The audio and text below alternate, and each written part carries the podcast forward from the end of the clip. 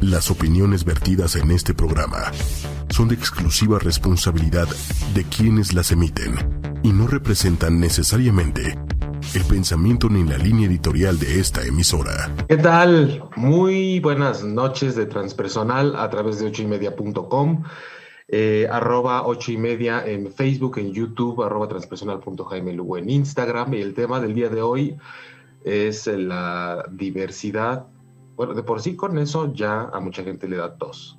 Entonces hoy es la diversidad dentro de la diversidad. Cómo nos pone en jaque, cómo nos atora, nos, nos, pellizca eh, más a unos que a otros. Eh, recuerda que el podcast de este programa está disponible siempre en Spotify, iTunes, TuneIn Radio, iBox, gracias a la producción en vivo y de toda la barra de ocho y media de Manuel Méndez. Eh, recuerda que estamos también en el chat en tiempo real de Facebook. Y pues bueno, acá están para compartir el tema del día de hoy en Norma y Juanjo. ¿Cómo están? Hola Jaime, bien, gracias. ¿Tú qué tal? Hola, hola. ¿Qué tal? Pues el, con la con la inquietud del tema, que, eh, miren, el, objetivo siempre como el espíritu del programa, al ser transpersonal, eh, también creo que cabe aclarar de pronto que pues no, mucha gente cree que transpersonal siempre es como respiración holotrópica, sustancias psicodélicas y todos estos viajesotes, pero tiene que ver con un sentido de vida. Y estamos inmersos en temáticas actuales que nos obligan o nos invitan a tomar esta propuesta de ver las cosas desde un abordaje que no nos deje nada más en las apariencias y en la forma. Mucho del enfoque transpersonal tiene que ver con asumir que la existencia eh, es algo intangible y que lo material es lo que le da forma visible ante nuestros sentidos. Pero parte del problema con estos temas es que nos identificamos demasiado con la forma que tienen, incluso nosotros como seres humanos estamos identificados con cómo nos vemos. Si nos vemos de una manera significa que nos tenemos que enamorar de algo en concreto y además eh, sentir atraídos eh, erótica o sexualmente por lo correspondiente, porque se supone que tienes esto entre las piernas y genéticamente estás predispuesto, naciste de esta manera y por lo tanto además tu apariencia y tu comportamiento y tu rol ante la sociedad tiene que ser correspondiente a todo eso y a pesar de que hay instituciones gubernamentales y eh, digamos que está establecido oficialmente conforme se van haciendo acuerdos en diferentes países o ciudades dentro de un mismo país con el respeto y el reconocimiento a estas formas de vida diversas, que no es como de está bien para que se estén quietos, sino que es un reconocimiento de que la diversidad es y punto, y siempre ha existido. Eh, a pesar de eso, todavía hay una resistencia, como en todos los temas, que implican hacer una transformación en nuestra posición interna, sobre todo. Así que por eso la importancia de los temas que hemos estado tratando últimamente desde este enfoque. Y porque eh, sabemos que es difícil, ¿no? Si a la gente le cambian la jugada de lo que está viendo, no está contenta, eh, pero no nada más se queda ahí, todo fuera como que algo no nos pareciera y no nos metiéramos y no nos involucráramos. Lo que pasa es que además decimos, tú estás mal porque tú tendrías que ser así si te ves de esta manera y, naciste de esta otra forma. Entonces, pues de ahí es lo que pretendemos abordar el día de hoy para no como que eh, aleccionar a la gente y decirle, mira, te vamos a explicar cómo es la vida, porque incluso a nosotros creo que también nos rebasa el tema de la diversidad dentro de la diversidad porque hemos llegado a unas situaciones en donde yo creo que ya no se trata ni de entender, sino como de aceptar, aceptar que todos somos diferentes, ¿no? ¿Cómo ven ustedes? Pues em, me, quedé, me quedé un poco como reflexionando lo que decías, porque yo, yo creo que es bastante nuevo este concepto de diversidad. Yo creo que estamos entendiendo apenas en, yo creo que no, no, tiene ni un siglo completo que, estamos entendiendo que no hay una forma, una sola forma de vivir y de pensar y de, y de andar por la vida, sino que eh, la construcción personal eh, lleva muchas cosas, lleva muchos elementos. Y entre ellos, pues está esta elección libre de, con quién y cómo me quiero relacionar con, con, los demás. Entonces, desde ahí creo que estamos aprendiendo eh, estos nuevos conceptos y los estamos apenas aplicando. Yo creo que ahí, ahí está la dificultad para, para que podamos acomodarnos todos, ¿no? de, con quién me quiero relacionar, pero también norma de de cómo se me pega la gana verme y comportarme independientemente de qué me guste y de quién me enamore, porque hasta hace yo creo que una década o dos, todavía el tema era si eres gay o no, nada más. ¿No? y, y, y, de pronto ya se, o sea, ya, ya la humedad, como siempre, se pasa hasta donde se tiene que pasar. Sí, un poco como retomando que en los noventas Judith Butler saca como esta teoría Care, ¿no? Y demuestra que no hay una relación directa entre si eres mujer, entonces te gustan los hombres y entonces te vistes de esta manera, ¿no? O sea, justo ahí cuando demuestra como todas estas divergencias, dice como, wow, o sea, estos desencuentros entre lo que debería ser, en realidad lo que genera es una gama increíblemente riquísima, ¿no? De tal manera que hay una mujer trans que se siente atraída por otra mujer y por lo tanto es lesbiana, ¿no? Entonces, la orientación sexual no tiene nada que ver con cómo me quiero ver y no tiene nada que ver con si nací como una mujer cisgénero o biológica, digamos.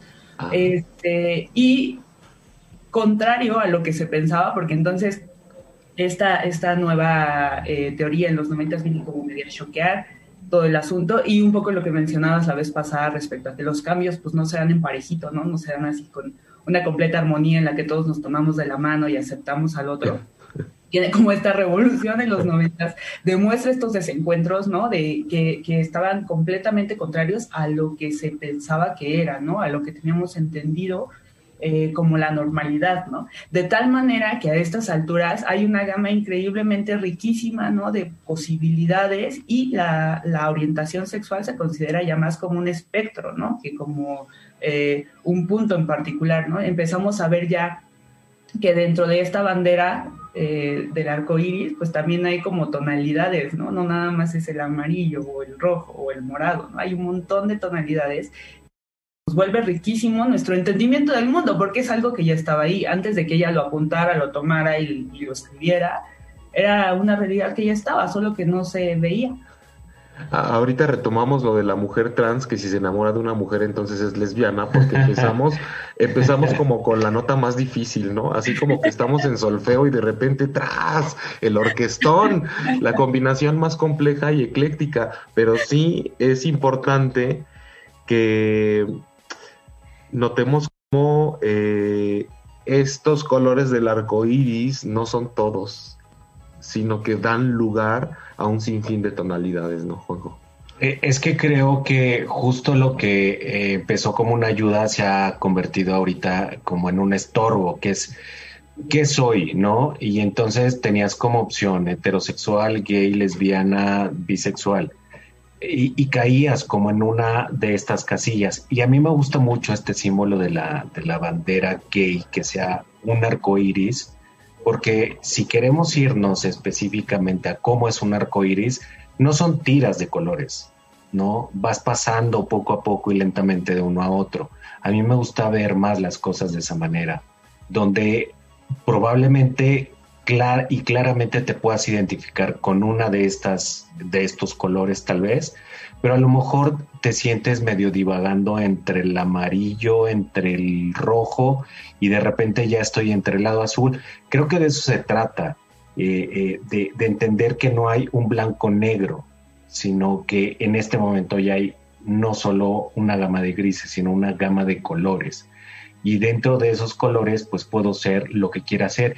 Y yo creo que esto también es importante entenderlo porque se han abierto muchas posibilidades. Yo creo que antes la, gente tenía pocas posibilidades, eh, eh, las ciudades eran pequeñas, estaban muy poco comunicadas, Ahora son mucho más grandes, hay mucha más gente, hay muchas más posibilidades de que te puedas eh, cambiar o mover de ciudad o saber lo que está pasando del otro lado del mundo de una manera muy sencilla, pero también puedes modificar tu cuerpo a tu gusto y a tu placer. Y creo que eh, ahorita yo recuerdo cuando era niño todavía se hablaba de los tatuajes como un tema tabú, ¿no? Como un tema de cómo alguien se va a hacer un tatuaje, va a parecer carcelero, ¿no? O este. Y no, ahora pareciera que ya nos hemos apropiado de este elemento como para expresar de manera más amplia lo que queremos ser.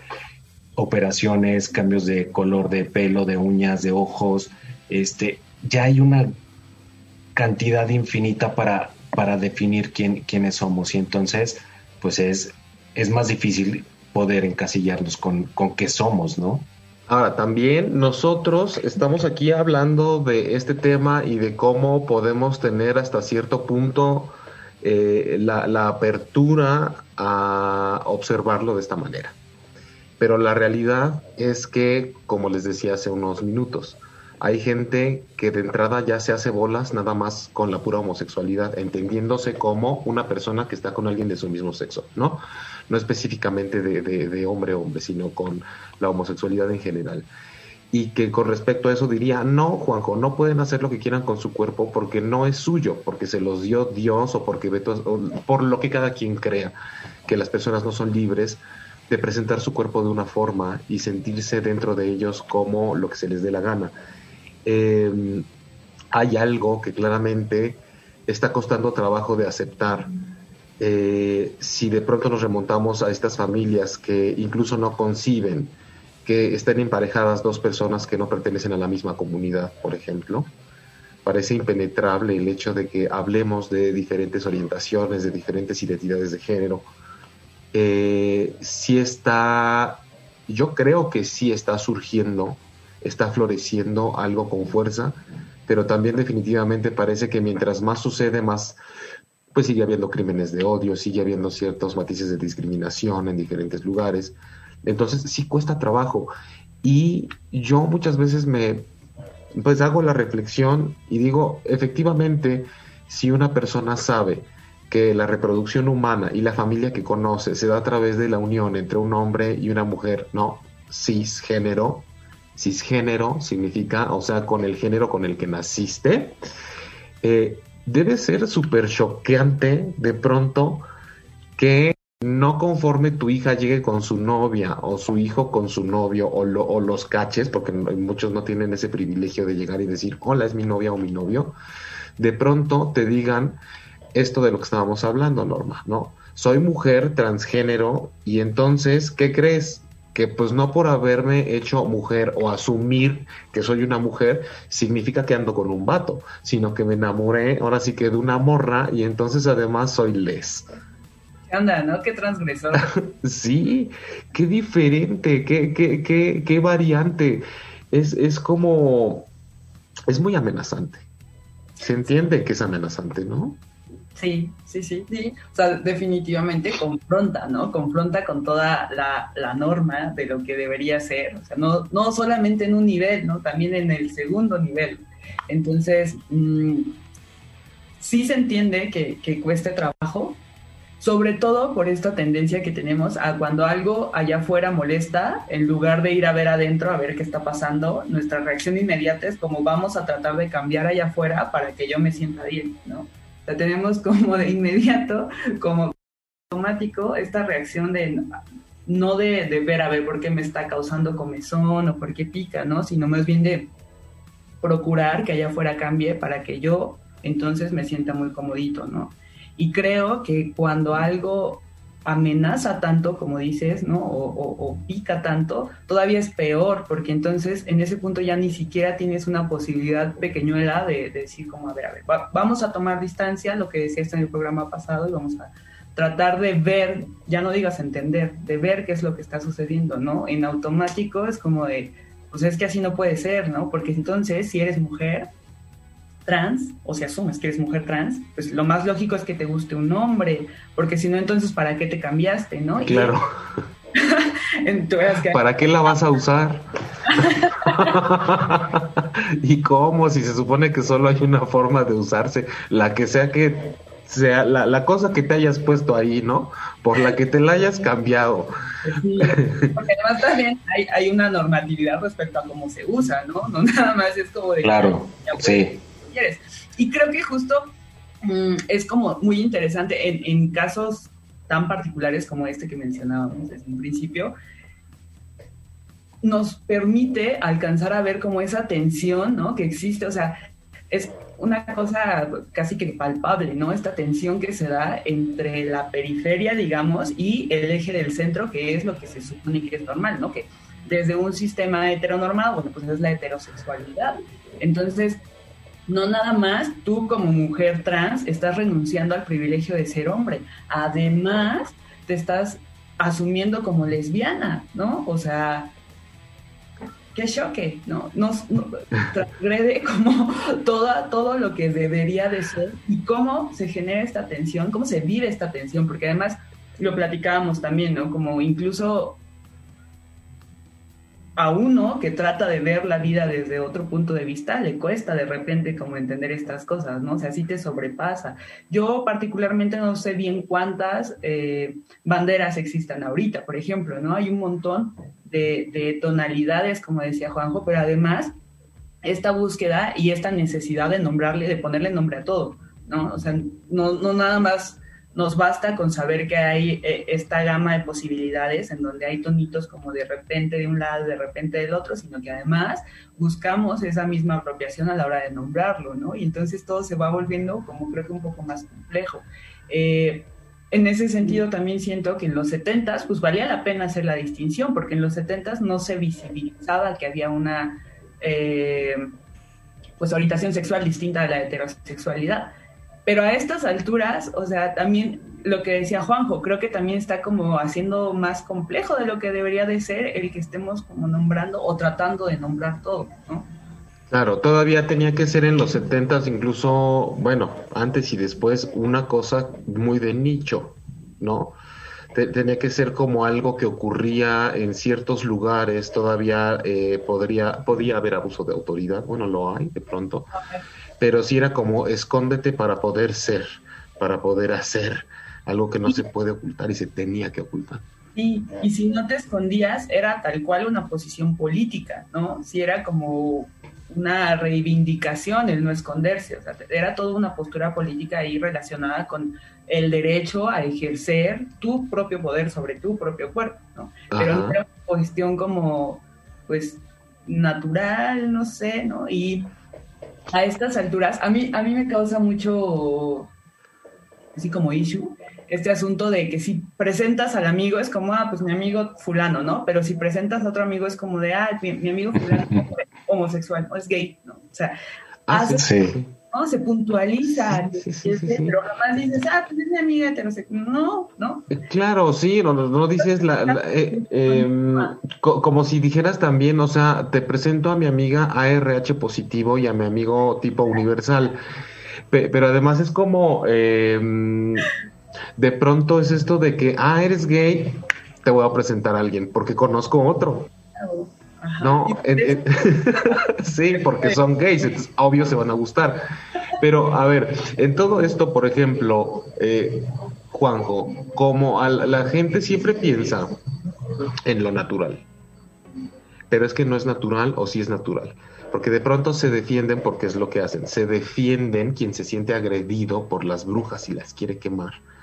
Dice, es que no es lo natural. Deja tú ya, dejan a un lado lo religioso y dejan a un lado mil cosas y hablan entonces de lo que es natural y parece que entonces yo he llegado a presenciar debates y dentro de mis reflexiones y de, de pronto de, me dan ganas como decirles, no, pues sí tienes razón.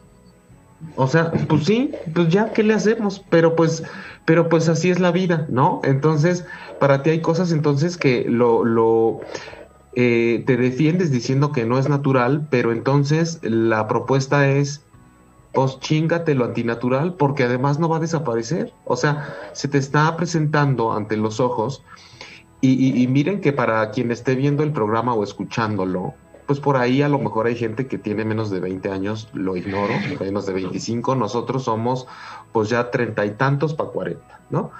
Entonces, eh, hasta para nosotros, esta terminología cisgénero, esto que puede llegar a ser como muy nuevo, muy reciente, pues creo que lo empezamos a, integrar en nuestro lenguaje hace poquito tiempo. Entonces, eh, habrá gente que está súper informada porque las nuevas generaciones están muy bien informadas de eso. Yo trabajo en terapia con gente que tiene 15, 16 años independientemente, bueno, excepciones, porque independientemente de lo que ha pasado en su vida, están en una situación eh, dentro de la diversidad, dentro de la diversidad, que no, este, que, no es precisamente su problema principal. Pero me sorprende el manejo del tema que tienen, en donde ya no hay mucho que les tengas que explicar, claro, cuando están apoyados por sus familiares. Pero nosotros estamos dirigiéndonos también a una generación que no está tan bien relacionada con eso o que no le interesa o que siente que se tiene que defender. ¿Qué pasa con eso de lo natural? Eh, es que creo que aquí cuando, cuando entra esta opinión de es que yo no estoy de acuerdo con que pasen estas cosas, es como pensar que yo no estoy de acuerdo con que todos los días salga el sol. O sea, hay que distinguir muy bien entre una opinión, eh, tener una lucha contra algo que creo que está mal y darme cuenta que hay algo de que, que me está moviendo a otra cosa. Y yo creo que no se ha sabido distinguir eh, esta gente al presentarse eh, a estos temas, ¿qué le mueve? Yo creo que no hay, no, hay manera de dejar, de dejar afuera el tema religioso, o sea, si, si te están educando desde que naciste hasta la edad que tengas de una manera religiosa y te están diciendo y diciendo y diciendo cómo tienen que ser las cosas, claro que cuando sales y te das cuenta que no son, no son así, pues te va, te va a generar un, conflicto. Si llevas una educación completamente machista, este, misógina, pues claro que vas a salir a la realidad y también te va, te va, eh, va a ser contradictorio lo que vas a ver afuera, pero eso no quiere decir que tengas que combatirlo. El tema es replantear eh, que me, que me, que me o sea, ¿qué hay de mí en riesgo en, ese momento como para poder discernir también qué me toca y qué no me toca? ¿no? Puedo no estar de acuerdo, pero no por eso tengo que eh, estar en contra, ¿no? Respetar, punto. Y, lo, que, lo que decías de, pues yo creo que eh, estas generaciones sí creo que tampoco ah, e, es todo, toda esta generación nueva. Yo creo que siguen habiendo temas ahí de desinformación, siguen habiendo temas tabú muy grandes y de repente hasta yo también, lo, decía Norma, pareciera que cada vez salen más banderas, ¿no? Y creo que esto se hace como para poder juntarte con la gente que, que tiene estas cosas afines a ti y poder eh, explorarlo y, poder hacerlo un poco más público. Pero yo creo que sí hace falta mucho todavía de entendimiento porque y, en esta tratar de discernir qué es, qué soy, qué de repente también me pongo a pensar entonces como persona, ¿qué te hace persona? ¿Te hace la genital, genitalidad? ¿Te hace de un sexo u otro? ¿Te hace una persona u otra? Eh, lo que te gusta te, define como persona. Yo creo que hay muchas cosas que te definen, ¿no? Entonces, tratar de verlo desde uno u otro punto de vista creo que lo limita mucho. La visibilidad, ¿no? Que, que, se requiere con los temas es importante, eh, porque hasta ahora siguen, em, no sé, Norma si lo habrás visto, pero creo que la, práctica a mí me ha permitido ver una, una gama de diversidad impresionante con las cosas que la gente no se imagina que pueden suceder. O sea, el, poder trabajar cuando tienes la, confianza de que alguien vaya con su, con, su pues ahora sí que con todos los aprietos que le están costando trabajo, eh, hace que yo creo que si la gente supiera y que, y que no tendría que necesitar eso para darse cuenta, que lo que se cuece en la olla dentro de la casa, de la intimidad de cada quien, es tan revelador y que nosotros desde nuestra normalidad opinemos y juzguemos. Eh, ha, habido casos en donde de verdad, pues, no, ¿qué, les gusta? El abuelito. El abuelito que va a trabajar una bronca y que de pronto te dice, pues parte de mi rollo es que pues ya la situación con intimidad con mi esposa, pues somos tercera edad, ya no funciona igual, buscamos alternativas, me preocupa mucho porque yo ya no respondo como antes. Pero ¿qué crees? Que de pronto con el colombiano de 25 sí responde. Y bien.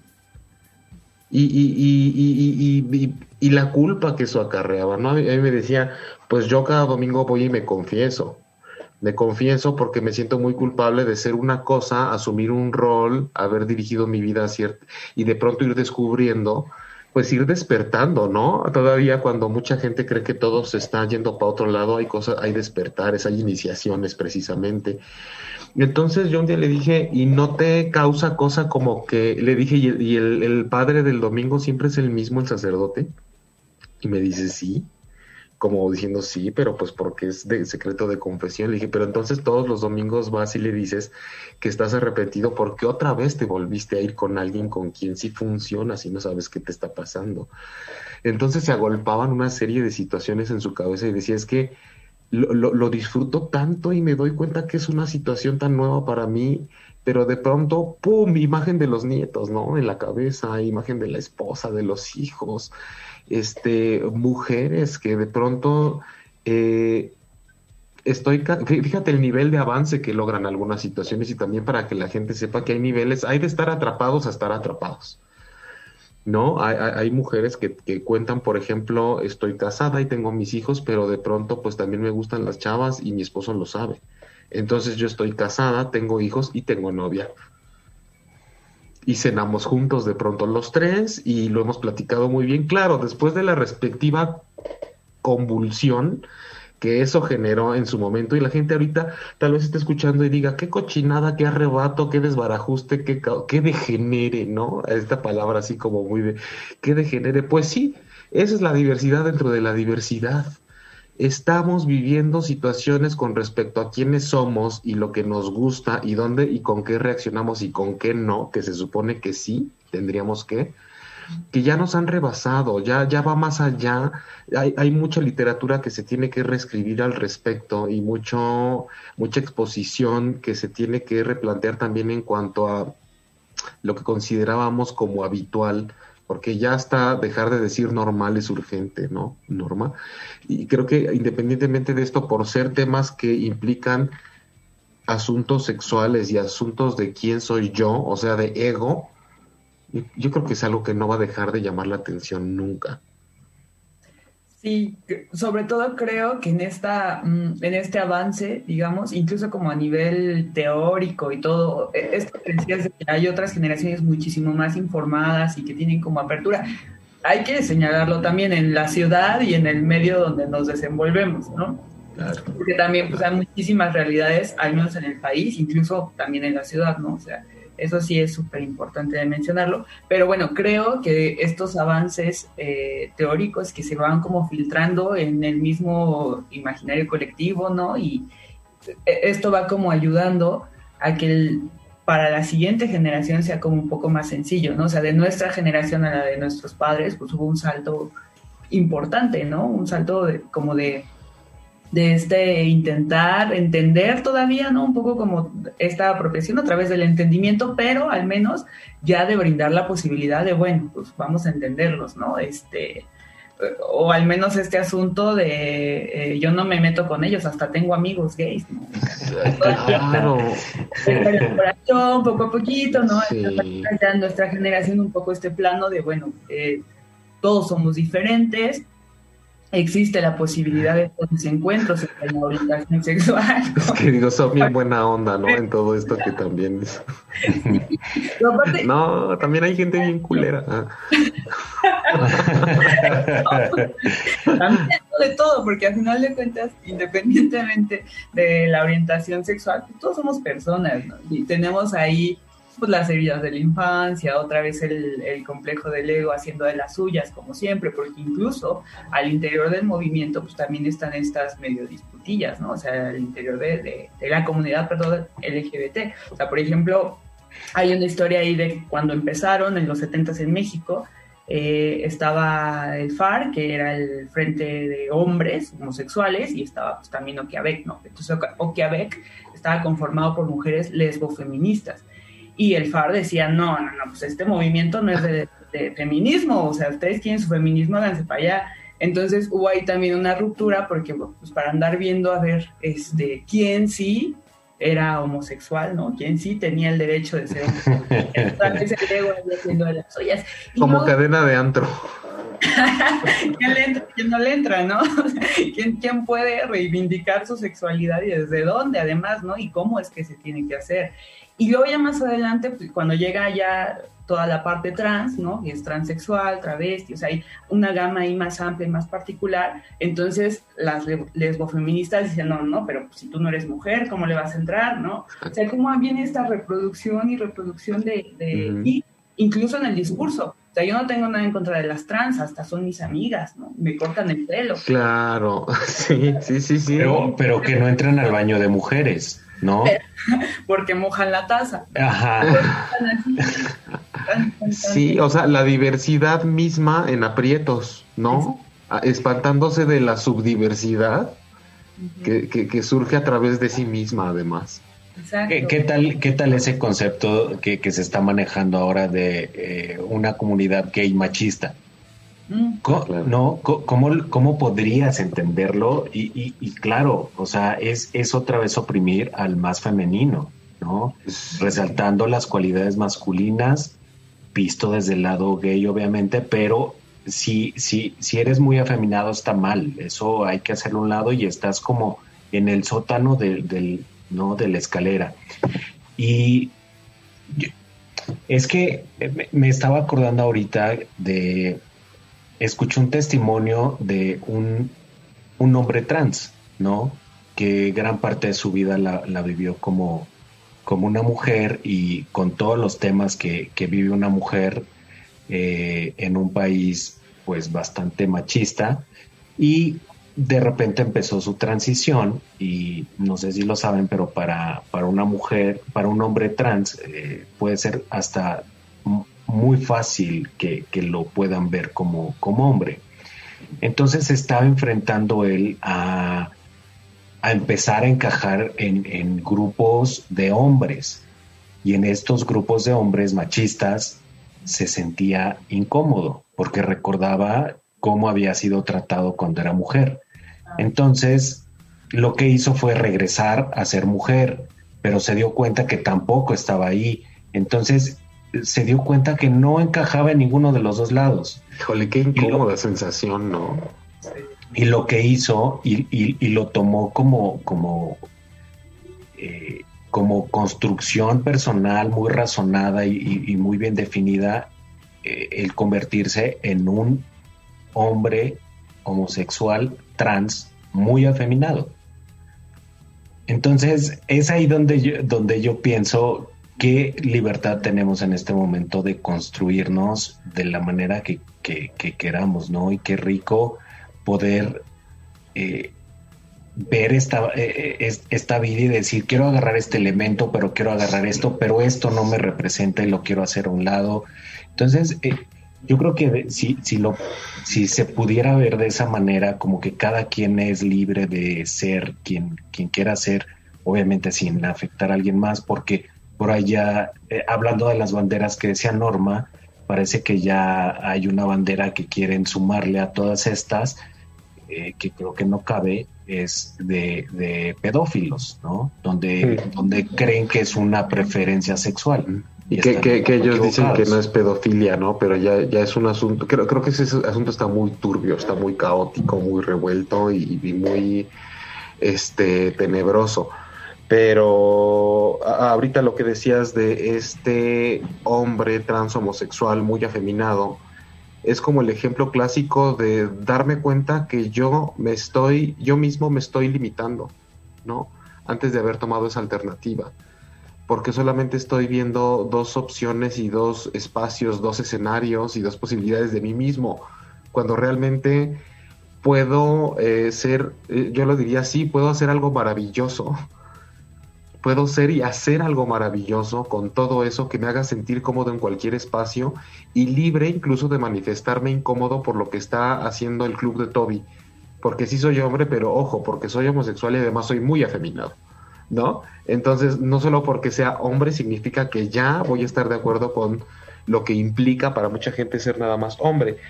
Eh, otra cosa que decías, esta parte de los, los gays que optan por la masculinidad como bandera. No está mal, el asunto es por qué entonces, eh, no, pero a lo que voy es eh, refiriéndome a ellos, pero por qué eso tiene que ser un como rebote que lo femenino está mal, o sea, que si eres femenino está mal, es que lo que tienen que entender es que cada quien puede ser lo que se le pegue la gana, ser ¿eh? no hacer, porque en hacer lo que se le pegue la gana pueden entrar otras cosas que la gente malentiende. Cada quien puede ser lo que se le pegue la gana y eso no tendría que hacernos establecer que lo que sea distinto esté mal o no sea lo adecuado. Es que creo que ahí se eh, está colado un eco de lo que debe de ser normal, ¿no? y, y, a mí me gusta pensar también que lo normal, bueno, lo normal es un concepto también que nosotros le ponemos a las cosas para una sociedad no es normal que un hombre se vista de mujer, pero en el Istmo de Tehuantepec es normal que existan mushes. Entonces, ¿qué es normal? ¿No? Sí, aunque ahí hay, un factor muy específico, muy especial, ¿no? El, de, pero espérame, déjame explicarlo. El de que las mushes no, no pueden tener pareja. O sea, es como, claro, eres mujer reconocida ante la comunidad y, y demás, pero ahora sí que como que el castigo de no poder amar, ¿no? Amar ni ser amada. Entonces, hasta por donde quiera que le veas, hay cosas que brincan, ¿no? Sí, pero, lo ponía como ejemplo para, para, que entendamos que lo normal no es, no, eh, no, no está ahí implícito en la naturaleza, es un concepto que nosotros le ponemos a las cosas para sentirnos seguros de decir, ah, es que eso sí es normal. Y entonces si rompemos con eso de que es normal y que no es normal, entonces pues sí sale una gama inmensa de cosas y probabilidades y, posibilidades que, se pueden aplicar, ¿no? Sí, eh, no. Perdón, a final de cuentas creo que si entendemos que la normalidad en realidad es un mito, ¿no? Y, lo vemos desde ahí, entonces pueden surgir estas posibilidades de, de, este ejemplo que contabas sin tanto sufrimiento, ¿no? Porque empezar a construir tu diferencia a partir de un canon establecido, lo único que hace es como eh, construir esa diferencia, pero con, esto como parámetro, ¿no? O sea, justo lo que decía Jaime hace rato, de, bueno, yo no, yo no me identifico con ser mujer, cisgénero, entonces me vuelvo hombre, ¿no? Ya no hay otra, o sea, como me vuelvo hombre y entonces ahora lo que significa es ser hombre está de este lado.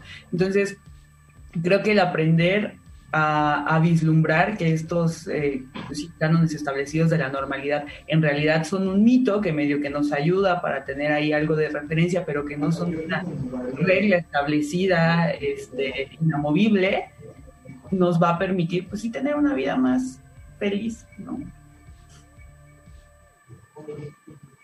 Sí, como, que depende de dónde se quiera agarrar cada quien, ¿no? Porque, como decíamos al inicio, hay gente que está agarrada de que lo externo se acomode a como le dijeron y le contaron que tenía que ser, a pesar de que ven lo diferente todos los días, ¿no? Y, y que creen que estar consciente de lo diferente y aceptarlo implica, claro, pues como decíamos, están los de las estéticas, ¿no?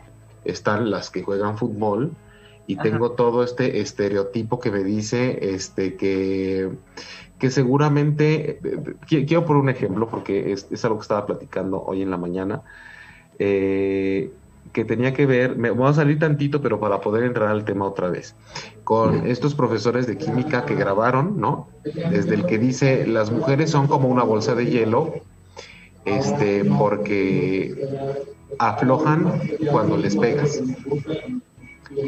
Por, ahí hay, un ruido que se está metiendo muchísimo. Si, si mientras pueden cerrar su micrófono, porque. Ándale, sí, creo que eras tú, Juanjo. Este. Porque decía que con las bolsas de hielo, este, porque pues cuando les pegas aflojan. Eh, todo esto en las clases de Zoom que estaban dando. Y había otro profesor que una alumna le está preguntando, pero pues ¿cómo le vamos a hacer? Como que qué es lo que tengo que ¿qué sigue, no? Para mi trabajo, para mi calificación. Y el profesor le dice, eh, pues ahora sí que no, no te puedo pedir sexo porque ni siquiera estamos en clase presencial. Independientemente de lo que hayan sacado de contexto o no, porque esta persona que tomó clases con uno de estos maestros y me decía, este, yo conozco a ese profesor y la verdad es que eso le contesta hasta un hombre, ¿no? Y es del típico que dice, ay, ni que estuvieras tan bueno para que te pusiera 10, ay, ni que me aflojaras para que te pusiera. Como sea, es a lo que voy y por eso me regreso al tema de la diversidad. Es que hoy día, tanto en el tema de la diversidad, eh, de la tolerancia, de la equidad, no podemos quedarnos en el asunto de que hay una diferencia para mí por tener 20, 30, 40, 50, 60 o 70 años en el nivel de conciencia que tengo del entorno en el que estoy seguramente estas personas dicen, dicho por las personas que me lo contaron, pues claro, así ha sido siempre, son personajes que llegan y así expresan sus puntos de vista en la clase y dan siempre lo mismo y son expertos y todos los años es lo mismo y tienen una forma de pensar caduca con respecto a los demás temas. Pero por, creo que la, la mayor lección a la que nos estamos enfrentando todos es a la falta de actualización, no importa de qué generación seas. Y ese estancamiento que asumimos que por ser nuestros papás, nuestros tíos o nuestros abuelos decimos, ay, pues es que también ya ve qué edad tiene. No, la edad no puede ser una justificación para que te desconectes del mundo y de lo que está sucediendo. No tienes que precisamente eh, eh, ser una persona de tercera edad que ya diga, claro, sí, cisgénero, ay, sí, trans, afeminada con no sé qué, pero que por lo menos no se le vaya encima, ¿no?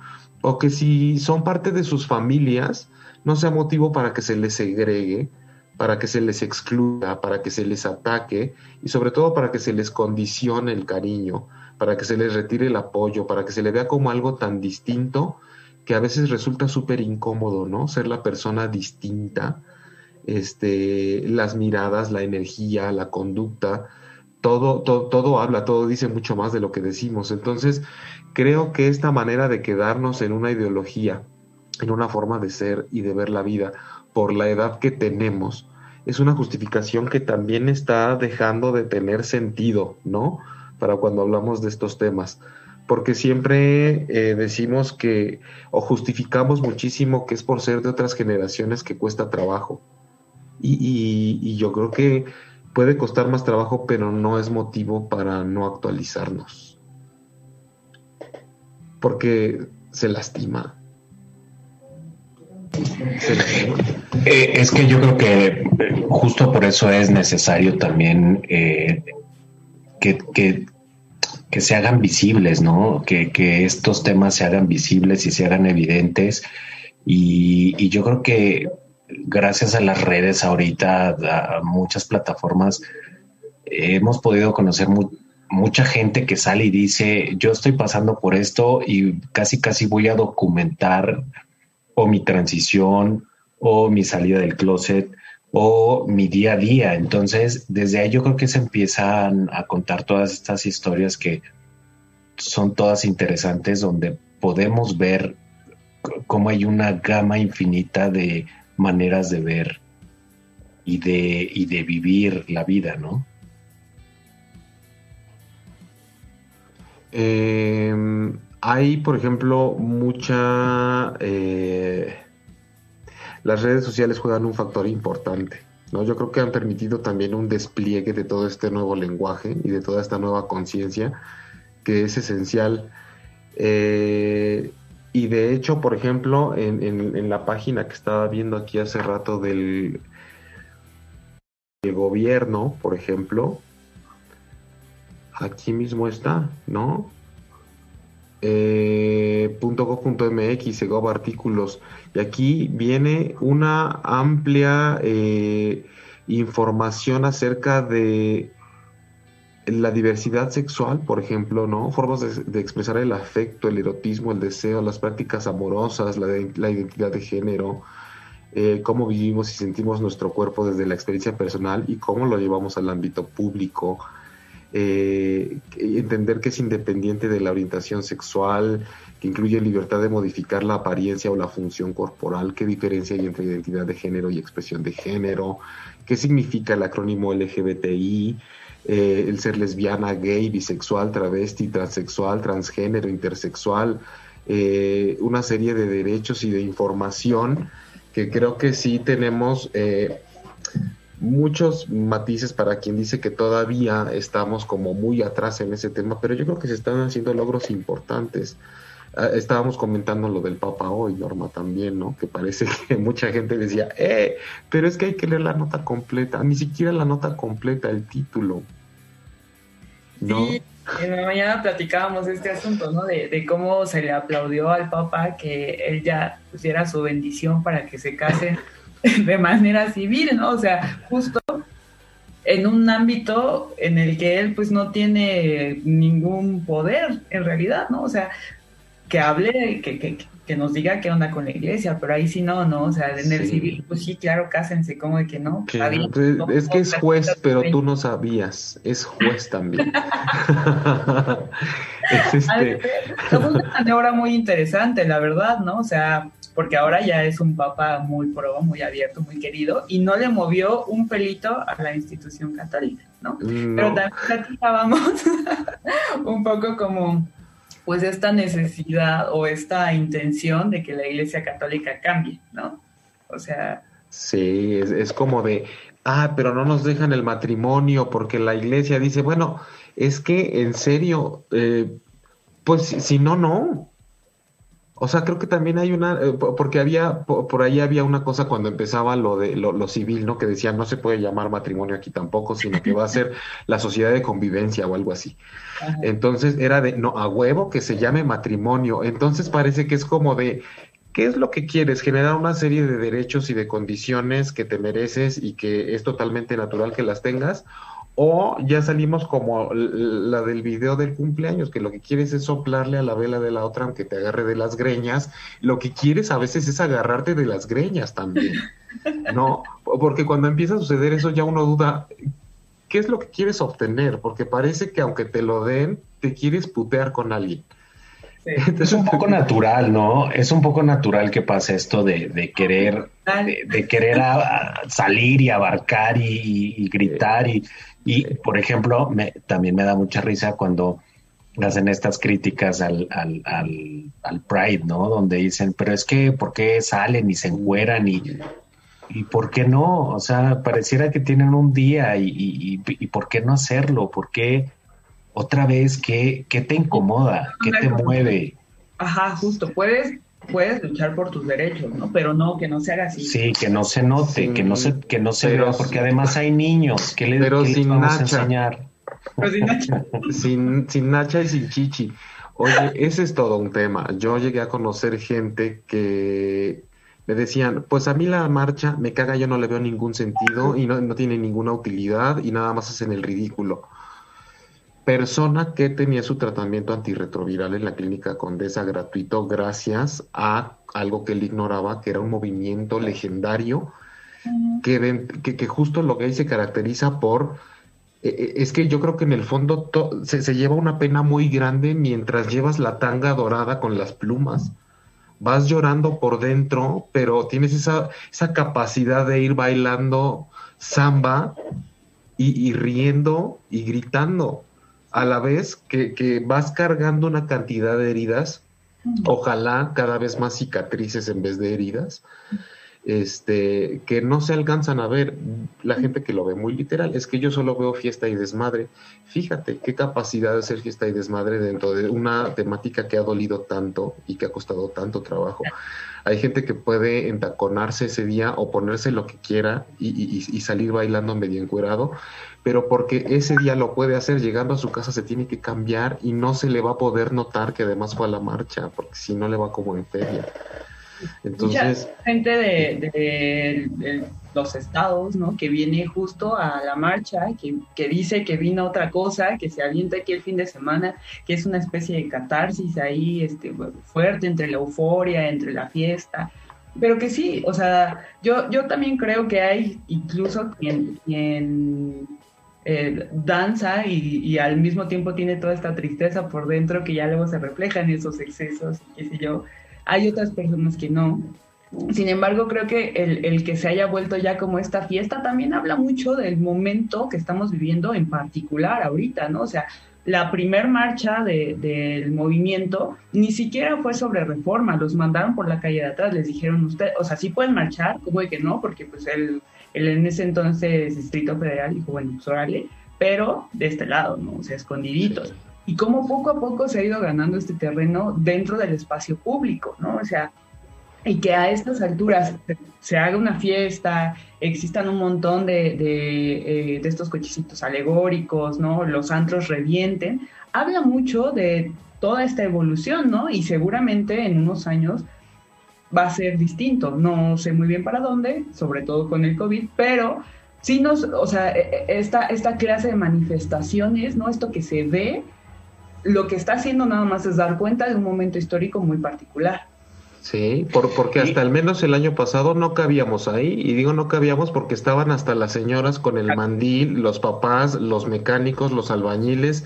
Es una fiesta para todos y sí fue legendaria porque es la más concurrida, creo, ¿no?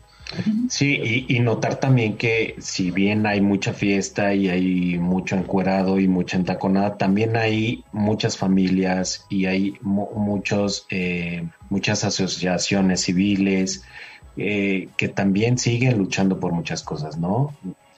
Vayan temprano y son los primeros que, que, van, que van marchando. Hay espacio para todos siempre. Eh, no precisamente cuando se trata de tiempo y el programa se le va acabando un espacio.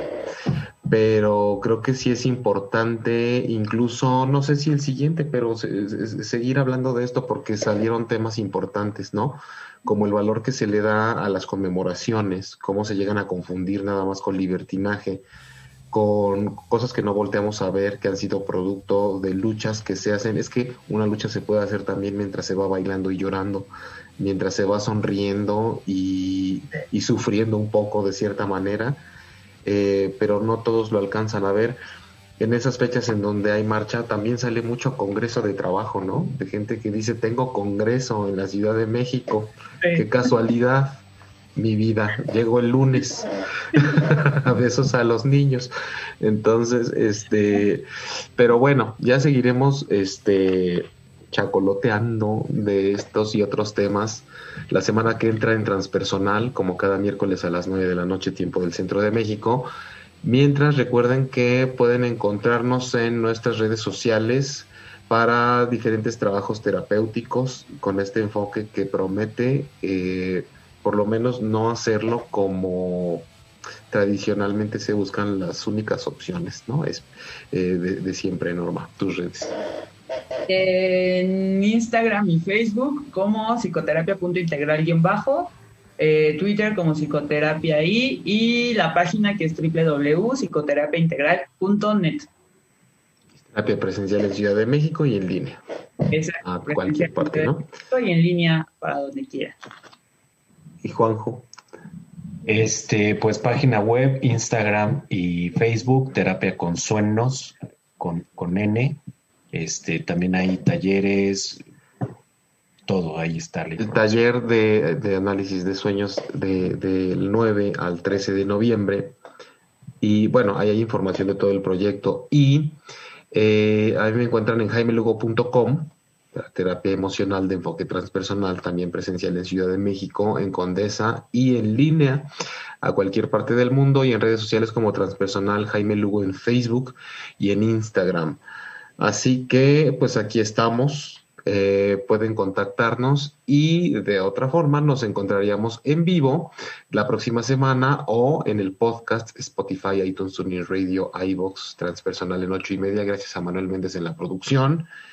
Y pues que tengan excelente semana y reflexionen al respecto, porque todos estamos dentro de la diversidad de alguna forma, en un tema u otro, todos hemos estado en el closet por alguna cosa. Entonces, este, tomémoslo en cuenta y hasta pronto.